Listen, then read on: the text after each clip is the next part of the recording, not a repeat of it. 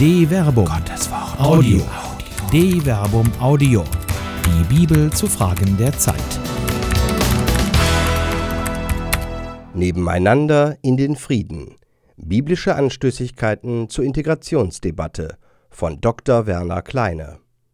Die Weisheit des Wortes Gottes liegt nicht im Buchstaben an sich. Vielmehr ist es schriftgewordene Deutung einer Wirklichkeitserfahrung, in der Menschen Gott selbst erkennen. Diese epistemologische Grundvoraussetzung hat nicht nur Auswirkungen auf die Art und Weise im Umgang mit dem Wort Gottes. So verbietet es sich, die Bibel wie ein Rezeptbuch zur Hand zu nehmen und in vermeintlicher Buchstabentreue Handlungsanweisungen abzuleiten. Gerade weil die Schrift in sich aus gesättigter und reflektierter Erfahrung erwächst, wird diese Erfahrung als solche überlieferbar. Die alten Deutungen von Erfahrung können nun Zeit und Raum überbrücken und in anderen Zeiten und Räume Reflexionsangebote für neue Erfahrungen bieten, die sich bei näherem Hinsehen als vielleicht gar nicht so neu erweisen.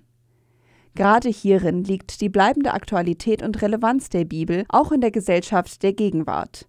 Nicht, weil sie schon fertige Lösungen enthielte, sondern weil sie zeigt, dass Menschen im transzendenten Bewusstsein der Wirksamkeit Gottes in der Geschichte fähig sind, immer wieder neu den Frieden zu erringen.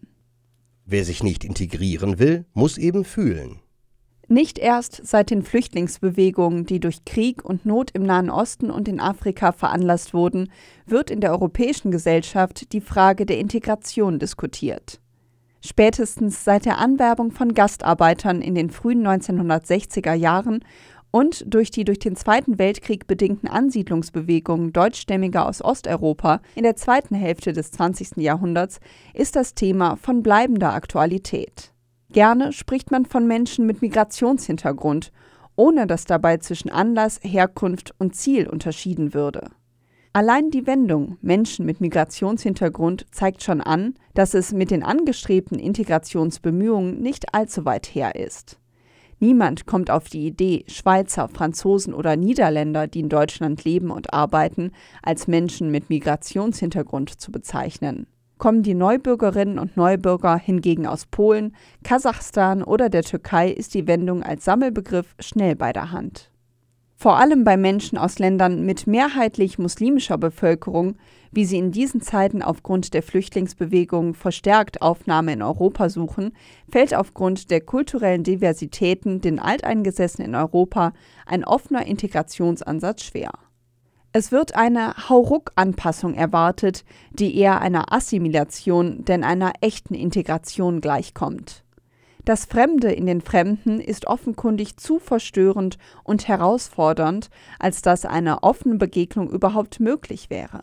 Hinzu kommt gegenwärtig ein durch die Anschläge in Ansbach und Würzburg intendierter politischer Aktionismus, der vorgibt, Sicherheit zu schaffen und doch nur Symptome kreiert, die es gesellschaftlich so kaum gibt. Zwei verbrecherische Attentäter diskreditieren nicht nur Millionen von Menschen, die von Gewalt eben dieser Art aus ihrer Heimat vertrieben wurden, sie setzen auch Ängste frei, die in irrationalen Forderungen Ausdruck findet.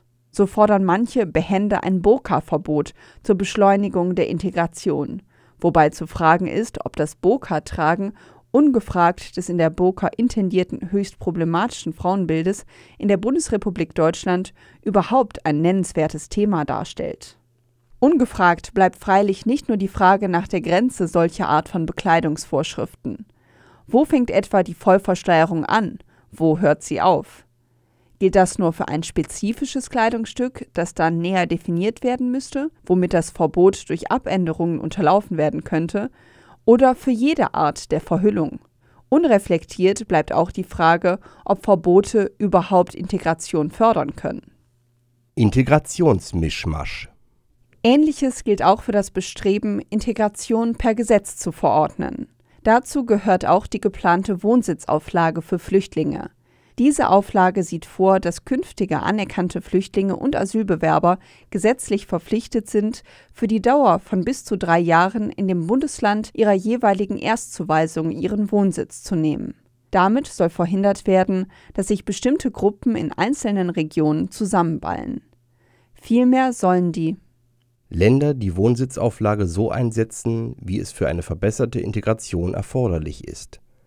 Die Wohnsitzauflage ermöglicht es, anerkannte Flüchtlinge angemessen auf Städte und ländliche Gebiete zu verteilen. Integration wird leichter steuerbar, wenn Flüchtlingen ein geeigneter Wohnsitz zugewiesen werden kann. Die Vermeidung des Entstehens von Vierteln, in denen sich bestimmte Bevölkerungsgruppen mit einem ähnlichen kulturellen Hintergrund niederlassen, soll also der Integration dienen. Ungefragt bleibt hier nicht nur, dass die zeitliche Befristung solche Ballungstendenzen bestenfalls aufschiebt, nicht aber verhindert. Auch die Idee, dass eine allgemeine Vermischung schon integrationsfördernd sei, bedürfte einer näheren Untersuchung. Ist nicht gerade das Aufeinanderprallen verschiedener kultureller und auch religiöser Geflogenheiten der Anlass für das Entstehen tiefsitzender Konflikte? Der Einheimische, der sich im Tunesienurlaub gerne im Ferienclub hinter hohen Mauern verschanzt und die Begegnung beim folkloristischen Multikulti-Fest auf dem Marktplatz schon als höchsten Ausdruck seiner interkulturellen Toleranz feiert, reagiert doch schon meist irritiert, wenn Muslime den Wunsch äußern, an ihrer Moschee ein Minarett zu bauen und den Muezzin rufen zu lassen.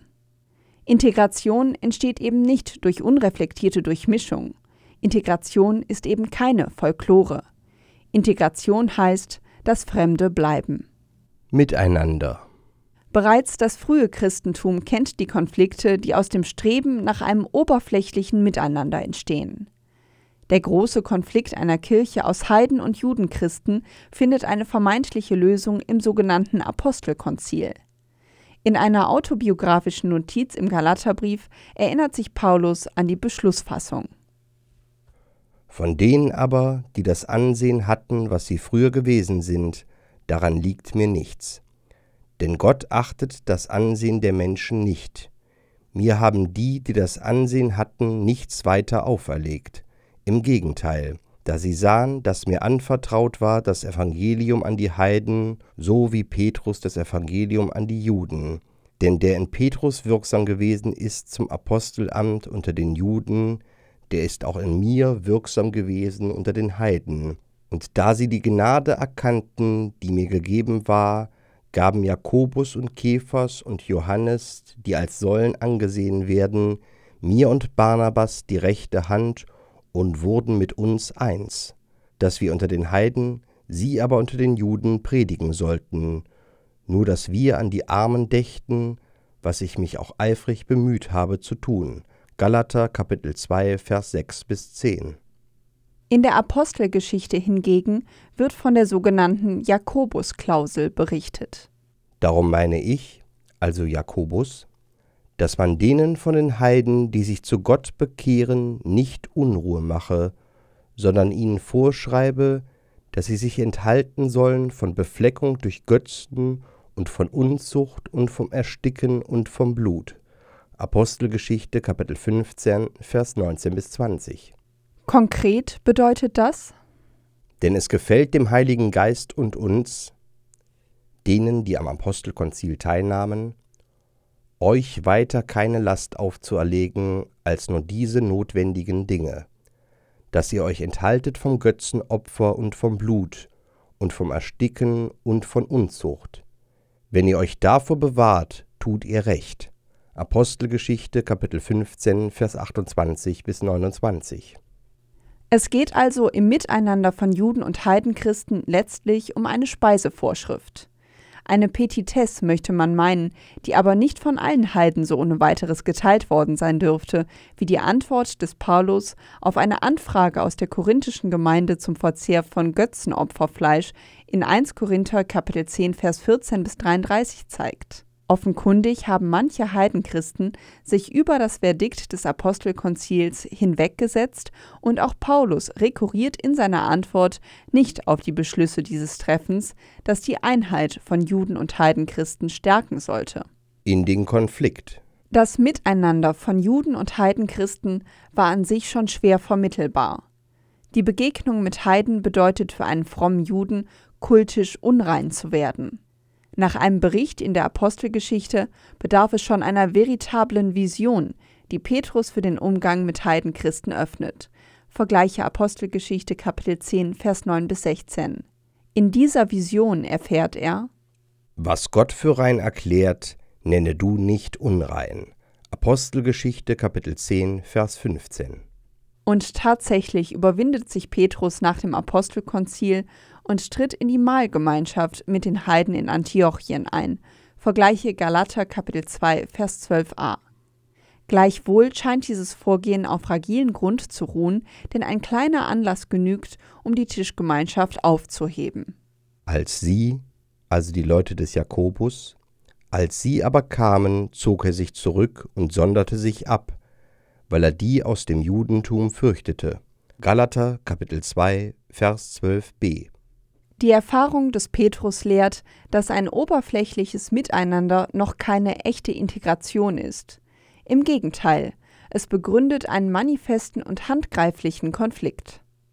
Als aber Kephas nach Antiochia kam, widerstand ich, also Paulus, ihm ins Angesicht, denn es war Grund zur Klage gegen ihn.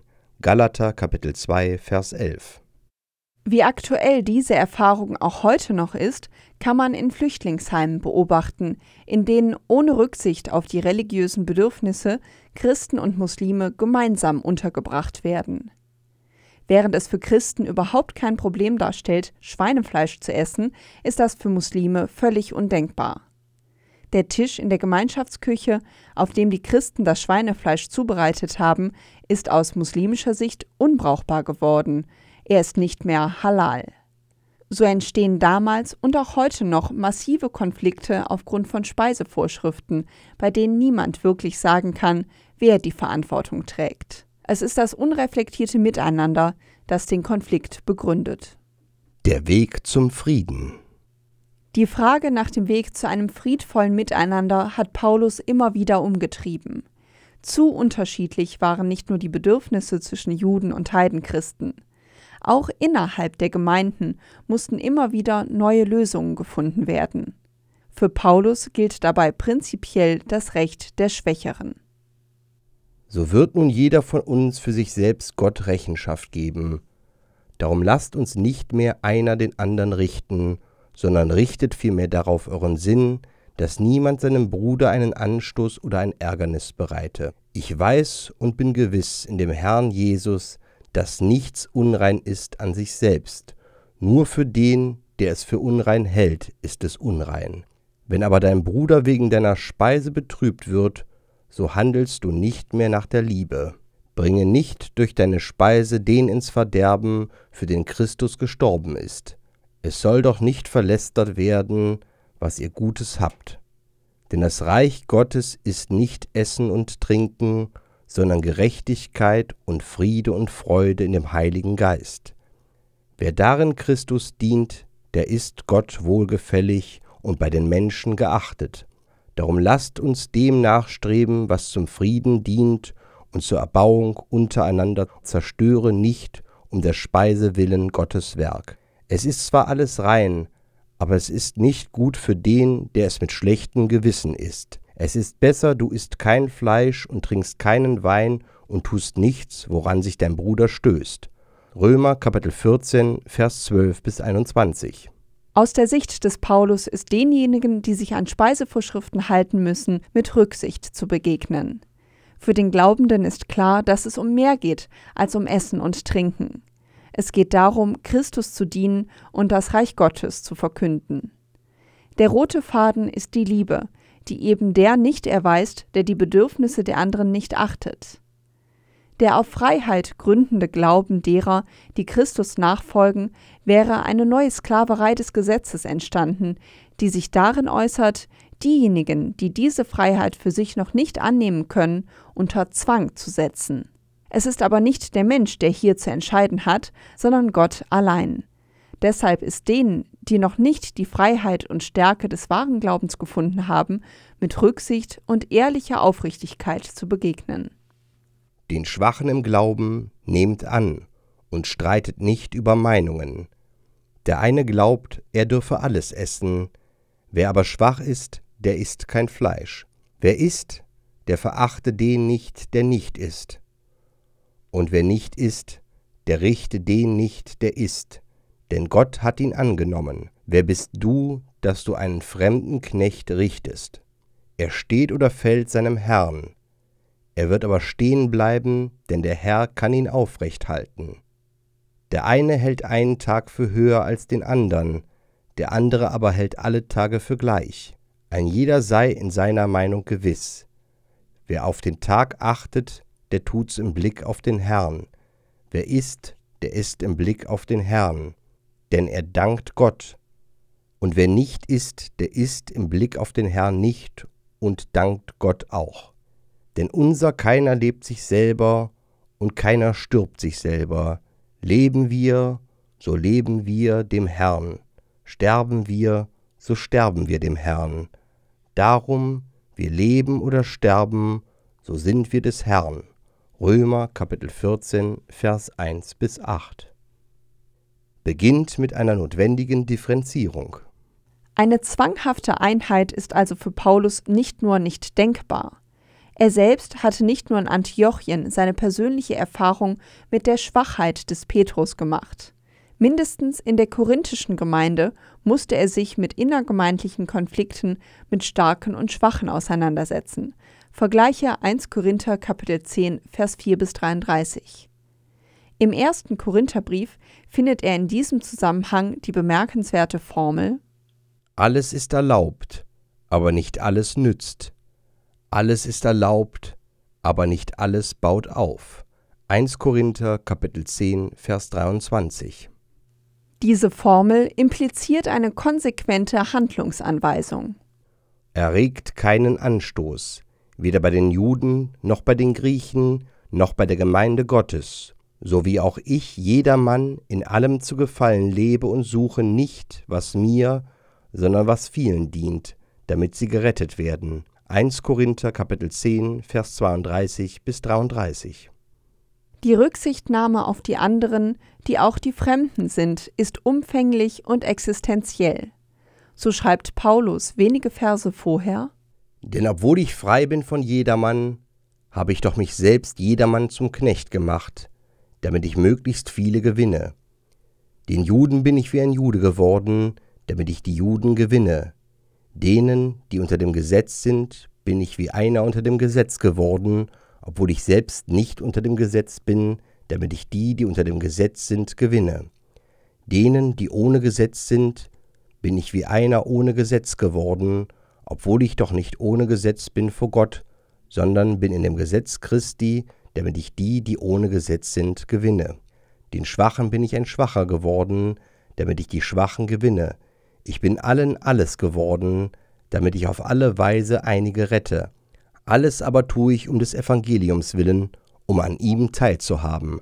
1 Korinther Kapitel 9, Vers 19 bis 23. Der Kampf um die Freiheit.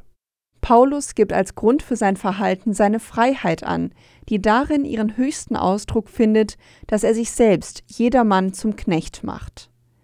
1900 Jahre bevor Rosa Luxemburg in einer Randnotiz einem Manuskript davon spricht, Freiheit sei immer die Freiheit der Andersdenkenden, sieht Paulus den höchsten Ausdruck von Freiheit in der Selbstbegrenzung und dem Zwangverzicht. Es besteht kein Zweifel, dass ein solches Freiheitsstreben den meisten Zeitgenossen paradox anmutet. Gerade in Zeiten, in denen die eigene Freiheit mehr gefühlt als real, durch die Herausforderungen der Flüchtlingsbewegungen eingeschränkt zu werden scheint, ist der Ruf nach Law and Order stark, der sich in Forderungen nach Gesetzen äußert, die das Fremde aus dem öffentlichen Bereich bannen sollen. Damit aber verlören nicht nur diejenigen ihr Recht auf Freiheit, die man auf diese Weise zur Integration zwangsmotivieren möchte. Letztlich würden auch die hier Geborenen ihre Freiheit einbüßen.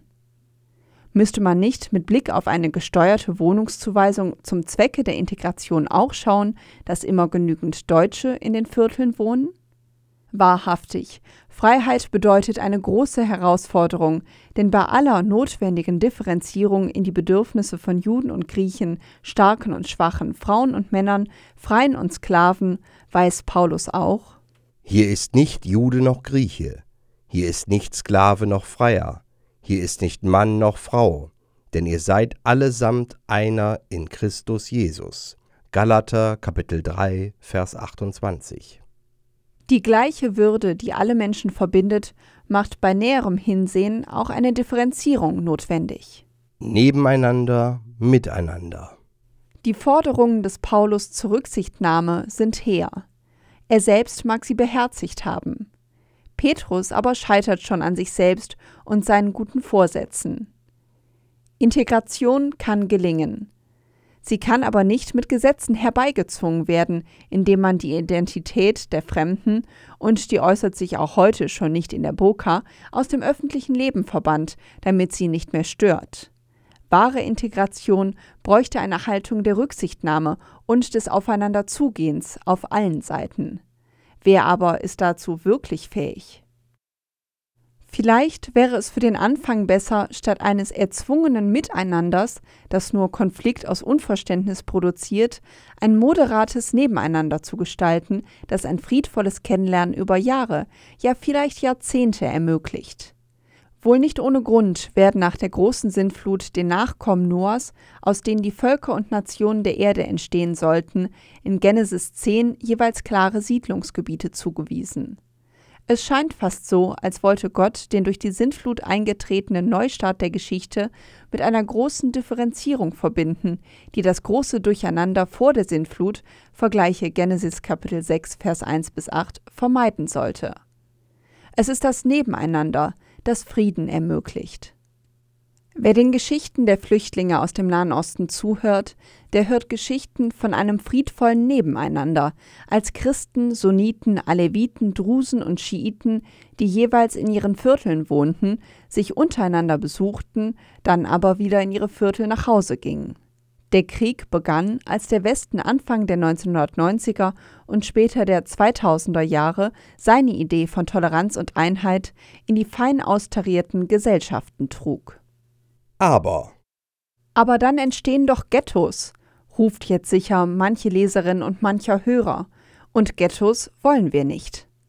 Einmal abgesehen davon, dass auch heute bereits durch Gentrifizierung und andere Maßnahmen homogen strukturierte Wohnviertel entstehen, die faktisch nichts anderes sind als Ghettos, ist die Rücksichtnahme und Achtung der jeweiligen kulturellen Bedürfnisse eine Voraussetzung für ein friedvolles Miteinander. Ein Ghetto ist in sich nicht verwerflich, wenn es nicht einsperrt, sondern der Entfaltung und Ermöglichung von Lebensmöglichkeiten dient. Das ist eine neue Perspektive auf einen aus Erfahrung geprägten Begriff. Eine solche Differenzierung aber würde bereits jetzt in den Flüchtlingsunterkünften, in denen undifferenziert Christen, Sunniten und Schiiten zusammenwohnen müssen, helfen, manchen Konflikt zu vermeiden. So muss die Gesellschaft wohl aufs Neue lernen, dass Kriminalität bekämpft werden muss, egal welcher Art sie ist, nicht fremd sein. Eine biblische Grunderfahrung. Eine Grunderfahrung der frühen Christen überliefert Paulus im Römerbrief. Wir aber, die wir stark sind, sollen das Unvermögen der Schwachen tragen und nicht Gefallen an uns selber haben. Jeder von uns lebe so, dass er seinem Nächsten gefalle, zum Guten und zur Erbauung. Denn auch Christus hatte nicht an sich selbst gefallen, sondern wie geschrieben steht, Psalm 69, Vers 10, die Schmähung derer, die dich schmähen, sind auf mich gefallen. Denn was zuvor geschrieben ist, das ist uns zur Lehre geschrieben, damit wir durch Geduld und den Trost der Schrift Hoffnung haben. Der Gott aber der Geduld und des Trostes gebe euch, dass ihr einträchtig gesinnt seid untereinander, Christus Jesus gemäß, damit ihr einmütig mit einem Munde Gott lobt, den Vater unseres Herrn Jesus Christus. Darum nehmt einander an, wie Christus euch angenommen hat, zu Gottes Lob. Römer Kapitel 15, Vers 1 bis 7. Diese Erfahrung bleibt durch alle Zeiten bestehen, das Unvermögen der Schwachen zu tragen und nicht Gefallen an sich selbst zu finden. Die Erfahrung des Paulus lehrt, dass das Fremdsein in Christus sein Ende findet. Aber selbst das braucht, wie Petrus erfahren muss, seine Zeit. Vielleicht bleiben die Fremden fremd, aber die Fremden werden bleiben. Eine Produktion der Medienwerkstatt des katholischen Bildungswerks Wuppertal Solingen-Remscheid. Autor Dr. Werner Kleine. Sprecher Jana Turek und Marvin Dillmann.